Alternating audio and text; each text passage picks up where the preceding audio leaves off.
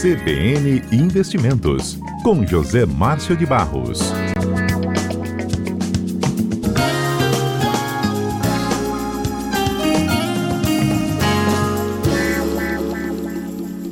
Zé Márcio de Barros, homem do investimento aqui na Rádio CBN, economista, participa sempre às sextas-feiras. Zé Márcio hoje vai trazer a lista dos investimentos que mais renderam nesse os primeiros cinco meses, os cinco investimentos mais rentáveis. Tudo bem, Zé Márcio?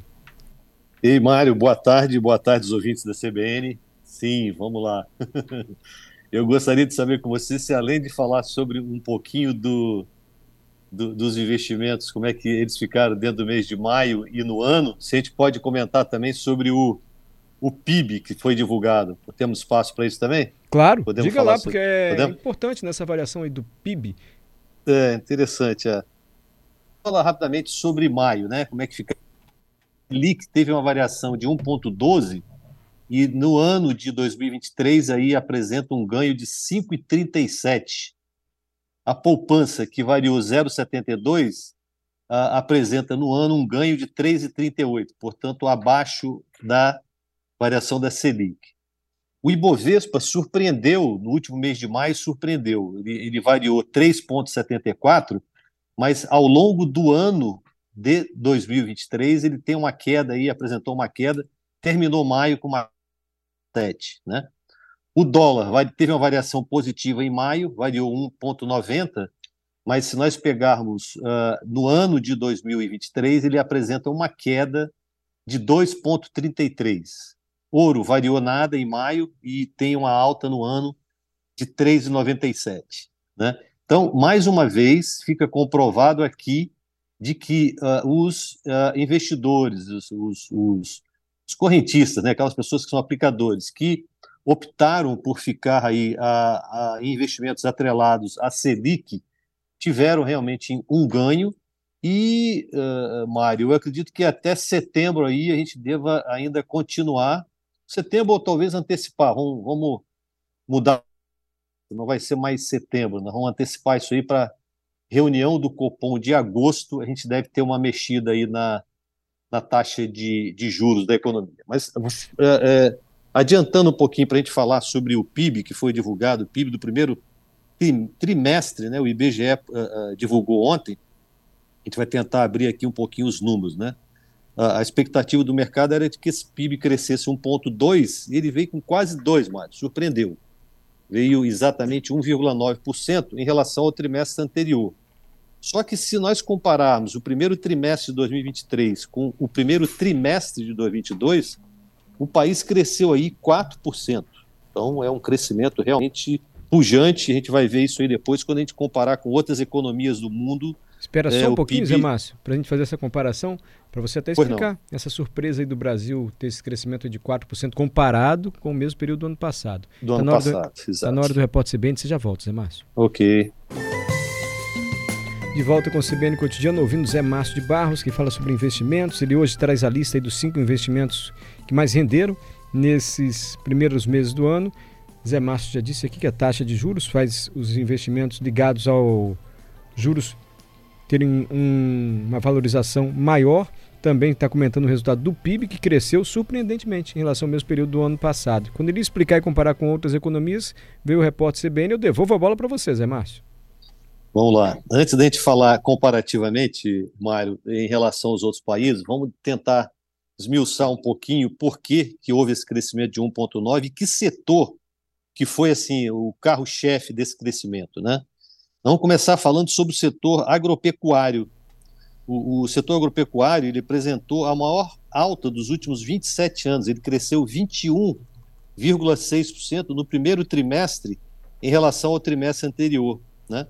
Isso se deve muito também à safra. A safra 22-23 ela cresceu 15% em relação à safra anterior de 21-22. Né? E, e, nós tivemos aí uma, uma safra recorde. Né?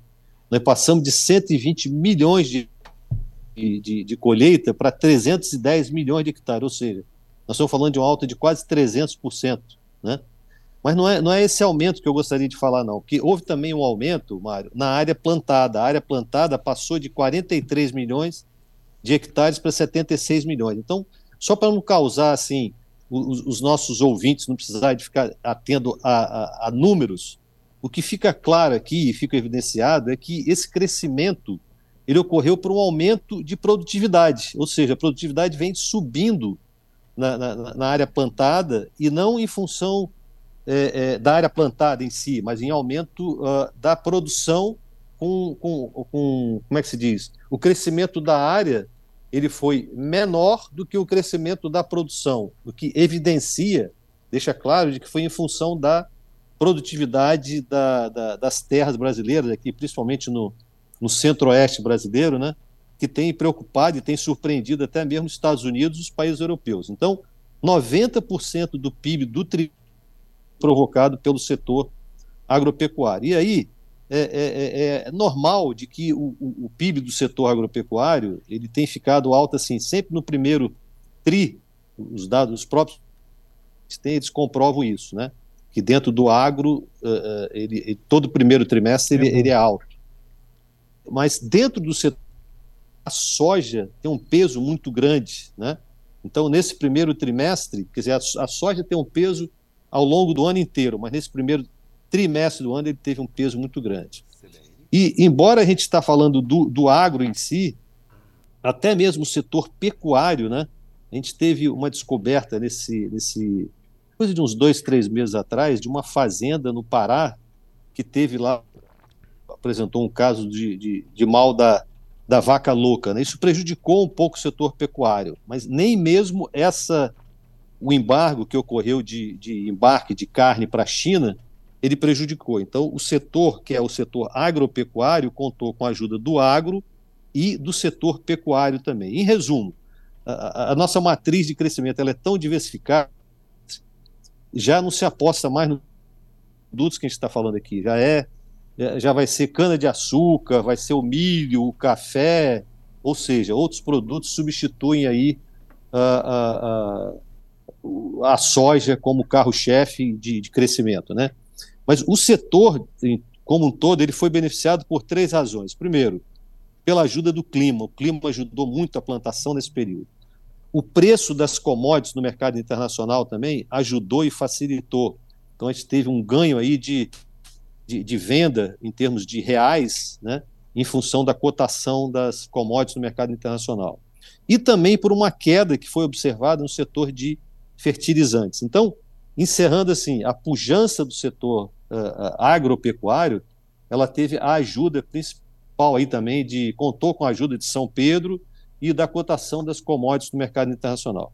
Falando um pouco sobre o setor de serviços, o setor de serviços sempre representou aí, pelo menos nos, nos últimos 20 anos, né? Antes era a indústria que era o carro-chefe do nosso crescimento.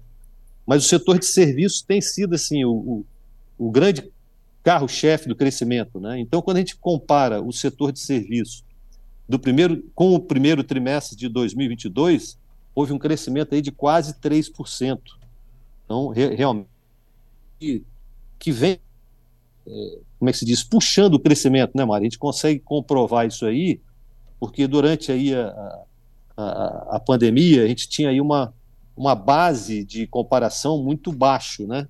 Então, já começa a sentir, tem um termômetro que eu, eu particularmente considero que é muito importante, que é o setor de turismo. Né? A gente vê, começa a ver muitas pessoas é, viajando, comprando pacotes, ou seja, isso é um grande indicador uh, da pujança do setor, principalmente dos serviços, né, ultimamente.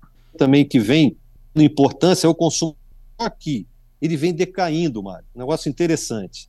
Aquele poder de compra que foi dado com aqueles auxílios que tiveram aí de 600 reais, uhum. é, ele, ele, ele, uh, os, os, as pessoas que recebiam os beneficiários, com um aumento do custo de vida aí, estava falando da inflação, ele prejudicou e corroeu esse poder de compra, né?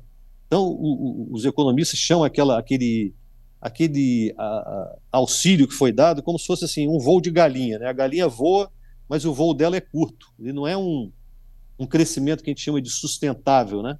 Então, aqui acho que cabe até aquela máxima que é melhor a gente comprar uma vara para pescar para alguém e não dar o peixe. Ou seja, a gente quer que esse crescimento seja um crescimento contínuo e sustentável, né?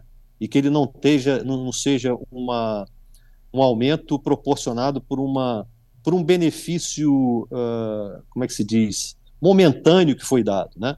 Mas mesmo assim, o consumo das famílias, se a gente comparar o primeiro trimestre deste ano em relação ao primeiro trimestre do ano, do, do trimestre do ano anterior, ele apresentou um crescimento de 3,5%. Só, só para terminar, falar sobre a indústria. Né? A indústria, uh, uh, os, do, os, os, economistas gostam muito de chamar os, a, a, os investimentos de formação bruta de capital fixo. Ele apresentou uma queda de 3,4% e a indústria apresentou uma queda de 0,1%. Até mesmo a construção civil, que tem sido um carro-chefe dos últimos meses, e a indústria extrativa foi que manteve aí um crescimento de 2,3%, muito puxado uh, minério de ferro. Né? E se a gente tiver que fazer uma, uma como é que se diz, uma, uma comparação, fazer uma parte aqui para aquilo que a gente falou na semana passada, lembra que a gente falou sobre estímulo que estava sendo dado para aquisição de carros, né? Sim. Esses estímulos, eles são, eles são capazes de causar até algum aumento, né? Assim, momentâneo né, naquele setor, mas ele não cria condições de compra de forma, como é que eu digo? de forma consistente, né? Eles vêm, eles são assim é, é, estanques, são pontuais, ele não ajuda a formar um consumo mais, uh, como é que se diz, mais uh, distribuído ao longo do ano, né? Então isso aí é uma das coisas que a gente tem que ter política de Estado para cobrir isso aí. E Uh, por último, e não menos importante, é dizer que os bancos, quer dizer, as casas de, de análise, aí, os agentes econômicos, têm feito revisão. Mas a gente fala aí, por exemplo, de duas principais, o Goldman Sachs, que previa que o Brasil cresceria por cento, já passou para 2,6%. O Credit Suisse, que previa que o Brasil cresceria 1,3% em 2023, já passou para 2,1%. O próprio ministro aí, Haddad, ele já disse que o governo vai é, revisar também, porque o governo previa que o país cresceria 1,9%, então já existe aí todo uma, um índice por detrás que pode melhorar isso aí. E, surpreendentemente, não menos importante, foi uma relação com 49 economias, a Austin Ratings divulgou hoje, crescimento brasileiro em relação a outros 49 países, 49 economias. Quarto lugar né? Qual lugar, Mais Zé Márcio? Gente... Qual lugar foi o crescimento? Quarto, quarto? Quarto lugar, quarto. Opa. Isso. Então a China cresceu aí uh, ah, 2,2%, Hong Kong cresceu 5% e Polônia foram os três que cresceram assim acima da gente. Uh, Tailândia cresceu a mesma coisa que Brasil, Portugal cresceu 1,6%, Colômbia 1,4%, enfim.